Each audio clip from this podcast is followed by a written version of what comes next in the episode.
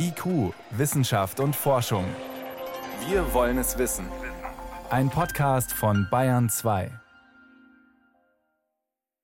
Wenn Katrin Pichel vom Deutschen Tierschutzbund über Fische spricht, dann kommt die Veterinärmedizinerin aus Bayern schnell ins Schwärmen. Es sind faszinierende und sehr intelligente Lebewesen, also dass sie sehr lernfähig sind, ein Erinnerungsvermögen haben, Aufgaben lösen, Werkzeuge benutzen und auch auf dieser Ebene der Empfindungsfähigkeit wird auch immer mehr herausgestellt, dass Fische einfach wie Säugetiere und wie Menschen eben Emotionen empfinden, ne? Freude, also sie zeigen ein Spielverhalten oder Trauern um Artgenossen. Und der Fischereibiologe Rainer Fröse vom Geomar Helmholtz Zentrum für Ozeanforschung in Kiel ergänzt. Es gibt gar keinen Zweifel, dass Fische Schmerzen empfinden können. Wir sollten eigentlich sehr viel pfleglicher mit ihnen umgehen. Konkret geht es dabei vor allem um bestimmte Haltungsformen in der Aquakultur und Fangmethoden in der Hochseefischerei.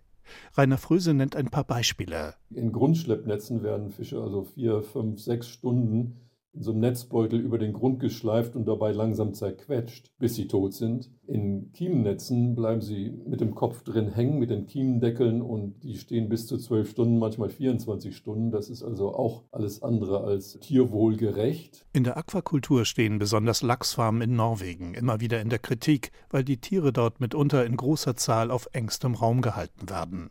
Und das bedeutet jede Menge Stress für die Fische, erklärt die Agrarwissenschaftlerin Lina Weirup von der Fraunhofer Einrichtung in Büsum. Sie hat das Tierwohl in solchen Haltungsformen genauer untersucht. Gestresste Fische werden häufiger krank und wachsen schlechter.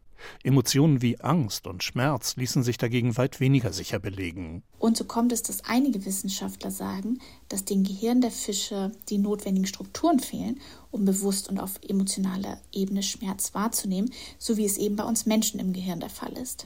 Andere Wissenschaftler wiederum gehen davon aus, dass es durchaus zu einer bewussten emotionalen Wahrnehmung kommen kann und diese in zwar vielleicht einfacheren, aber doch ähnlichen Hirnregionen abläuft. Wie sich ein Fisch jetzt aber ganz genau fühlt, das werden wir ohnehin nicht zu 100 Prozent beantworten können.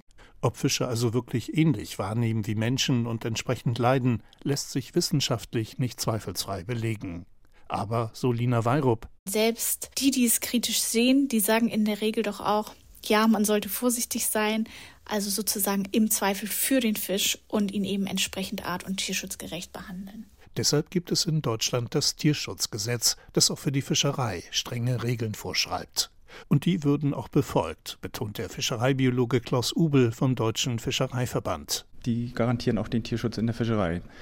Natürlich versucht man immer, einem Lebewesen nicht ohne Grund Leid zuzufügen. Das ist einfach ein Grundsatz, an den wir uns halten. Und aus Sicht der deutschen Fischerei können wir deshalb in unserem Tätigkeitsbereich keinen Nachholbedarf erkennen. Die Sache hat aber einen Haken. Das Tierschutzgesetz besagt zum Beispiel, dass auch Fische erst artgerecht betäubt werden müssen, bevor man sie tötet und schlachtet. Was in der Freizeitangelei kein Problem ist, lässt sich bei den riesigen Fangmengen in der Hochsee- und Küstenfischerei kaum umsetzen. Weil es einfach unpraktikabel ist aus wirtschaftlicher Sicht. Räumt auch Katrin Pichel vom Deutschen Tierschutzbund ein. Deshalb dürfen Hochsee- und Küstenfischer ausnahmsweise auf die Betäubung verzichten, sodass nicht ausgeschlossen werden kann, dass Fische bei solchen Massenfängen qualvoll ersticken. Wer das als Verbraucher nicht unterstützen will, dem rät Katrin Pichel Folgendes. Also am besten kein Fisch essen. Wenn Fisch essen, dann wirklich, dass der Konsument guckt, wo kommt der Fisch her? Kann ich vielleicht einen regionalen Süßwasserfisch beziehen? Vielleicht Tränken aus dem Starnberger See kaufen, wo ich weiß, da wurden die Fische dann sofort an Bord betäubt. Und es ist natürlich einfach besser als die Ersticken an Luft. Also gerade bei lokalen Fischern oder in der Anglerei ist es so, dass dieser Massenfang nicht besteht. Auch Rainer Fröse vom Geomar empfiehlt, sich beim Kauf über die Fangmethode zu informieren und zum Beispiel auf Fische aus der Massenfischerei zu verzichten. Die beste Methode wären noch Angeln, weil sie da relativ schnell innerhalb von Minuten rausgeholt werden und dann getötet werden. Eine andere Methode wären Fallen, in denen sie in, im Innenraum quasi weiterleben und auch wieder freigelassen werden können, unbeschädigt aus der Falle, wenn sie denn nicht erwünscht sind. Es gibt also Fangmethoden, man muss halt auf so etwas umstellen.